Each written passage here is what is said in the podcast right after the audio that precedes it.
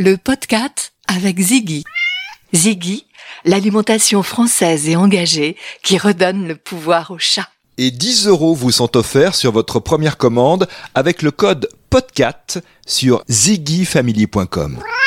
Le podcast en partenariat avec la revue Miaou, en vente chez les marchands de journaux et dans les librairies. Soyez les bienvenus dans l'épisode 8 du podcast avec le dessinateur, illustrateur et auteur de livres pour enfants Benoît de Becker. Benoît entretient une relation très forte avec un chat appelé Maca. Le podcast Nicolas Stoufflet. Benoît de Becker, merci de nous recevoir dans votre atelier. Je vous en prie, c'est avec plaisir un espace type loft avec euh, votre table de travail, et un espace de repos aussi hein, pour euh, faire des petites pauses après le travail. Voilà, euh, pause lecture, le midi ou le soir après avoir travaillé. Oui, oui. Et quelque part. Un chat. Un chat. Il y a un chat en effet, mais qui est pas là à temps complet, on dira.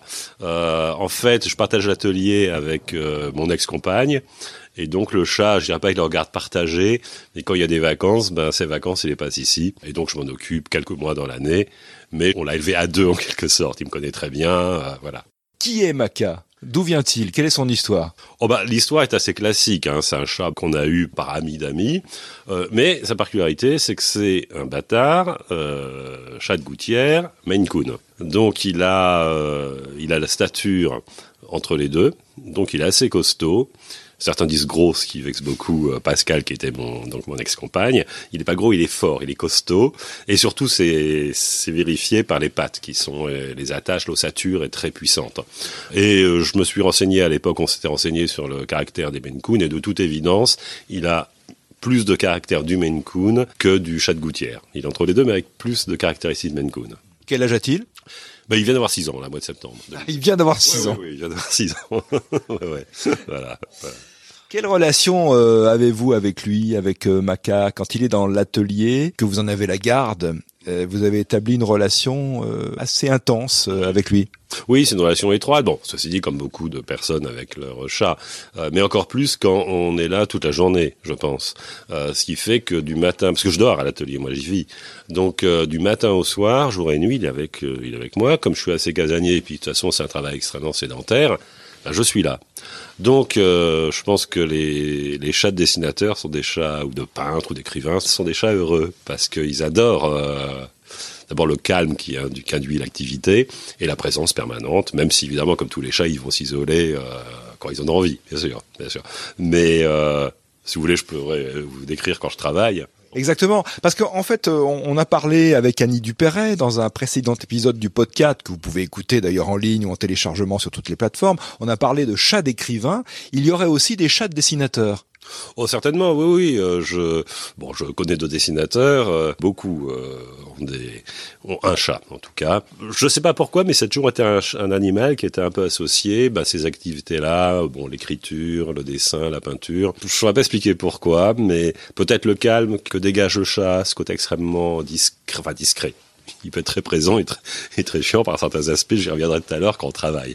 Mais en tout cas, c'est une présence qui est apaisante, on dirait. C'est apaisant. Mais Maca, il n'était pas prédestiné à être chat de dessinateur. Donc c'est c'est une rencontre en fait. C'est la rencontre de deux personnalités, un dessinateur que vous êtes, Benoît de Becker, et le chat Maca qui, euh, semble-t-il, a la personnalité qui convenait.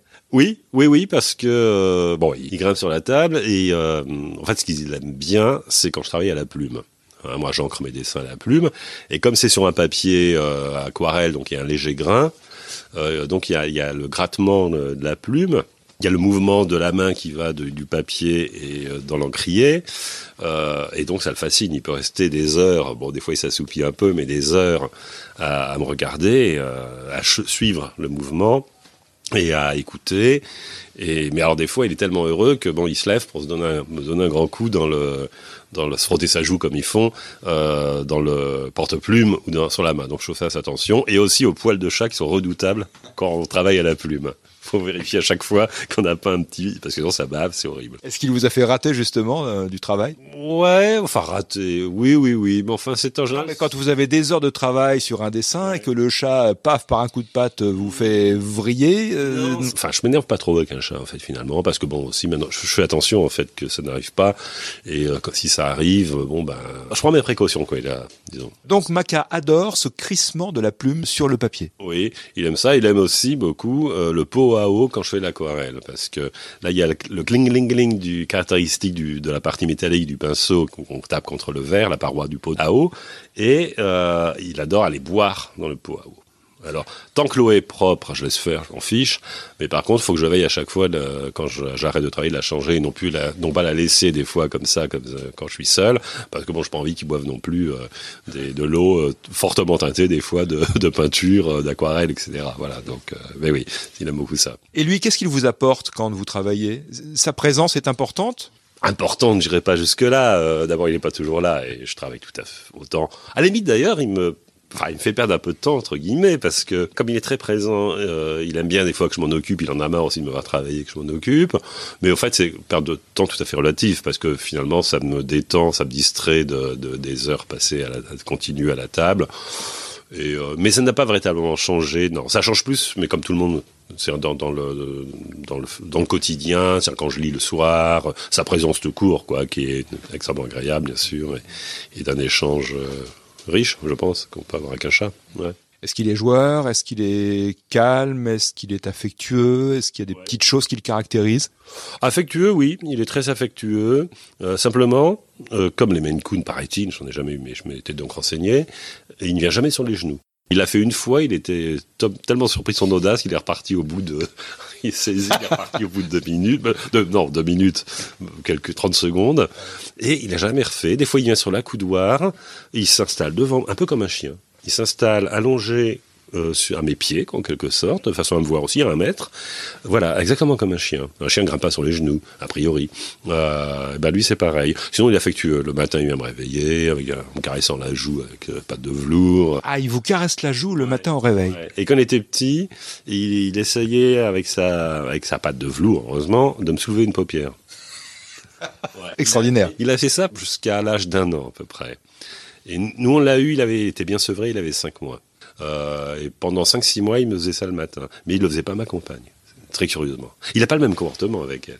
Ah oui, par exemple. Bah, disons que c'est un chat, c'est pas une chatte. Euh, avec elle, bon, ça fait toujours un peu ridicule parce qu'on rentre dans des. Mais en même temps, il y a un peu de ça. Avec euh, donc Pascal, qui est une femme, il a un comportement plus garçon, euh, mère, plus euh, un peu capricieux. Avec moi, c'est plus frontal.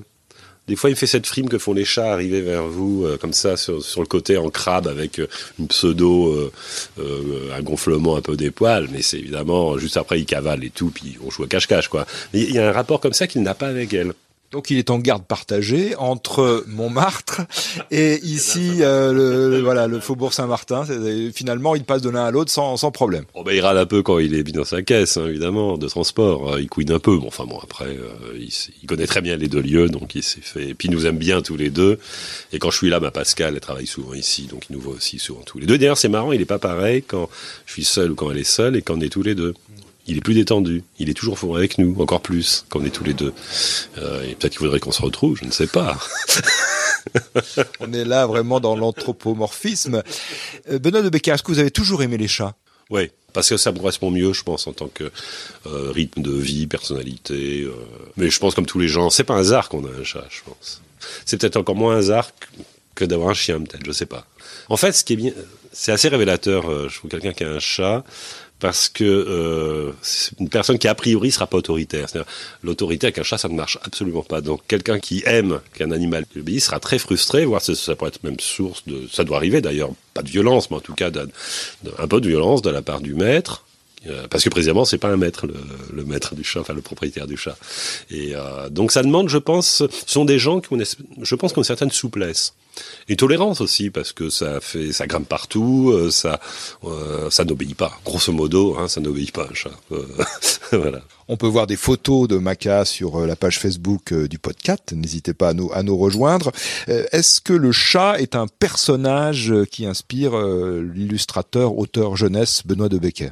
Oui et non, c'est-à-dire j'ai pas, euh, j'ai bon là j'ai, je viens de publier là, il est sorti il y a le 3 septembre. Agnès Logresse euh, au Seuil Jeunesse. Seuil Jeunesse et, et bon il se trouve que Logresse c'est, une chatte, euh, mais ça n'a pas de, de rapport direct. Je, je, je, me suis amusé à prendre un animal, le chat, mais euh, non sinon euh, j'ai écrit un, un, projet assez important là qui se passe dans un monde de chats. Pour l'instant, je ne sais pas trop ce que je vais en faire. Par contre, moi, quand j'observe Maca, en l'occurrence, pour moi, c'est un petit personnage de. Sauf qu'il a ses costauds avec ses grosses pattes et tout. Je vois évoluer, même sa mine, tout ça, ses expressions. Pour moi, c'est un petit personnage de, de livre.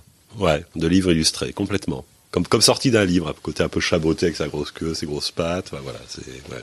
Donc Agnès Logresse euh, au Seuil Jeunesse et puis des projets bien sûr puisque euh, vous travaillez là il y a des, des planches sur la table de travail euh, Maca s'est caché là à l'instant mais sûrement que si vous remettez au boulot il, il reviendra vous voir quelles sont les, les, les, idées? Quel est le travail en cours? Bah là je suis en train de travailler sur l'adaptation d'un texte que j'ai écrit que j'ai soumis au Seuil mais pour en faire une, un roman graphique donc faut, je, là, faut que je commence le découpage que j'ai pas encore commencé et qui a un sacré gros boulot.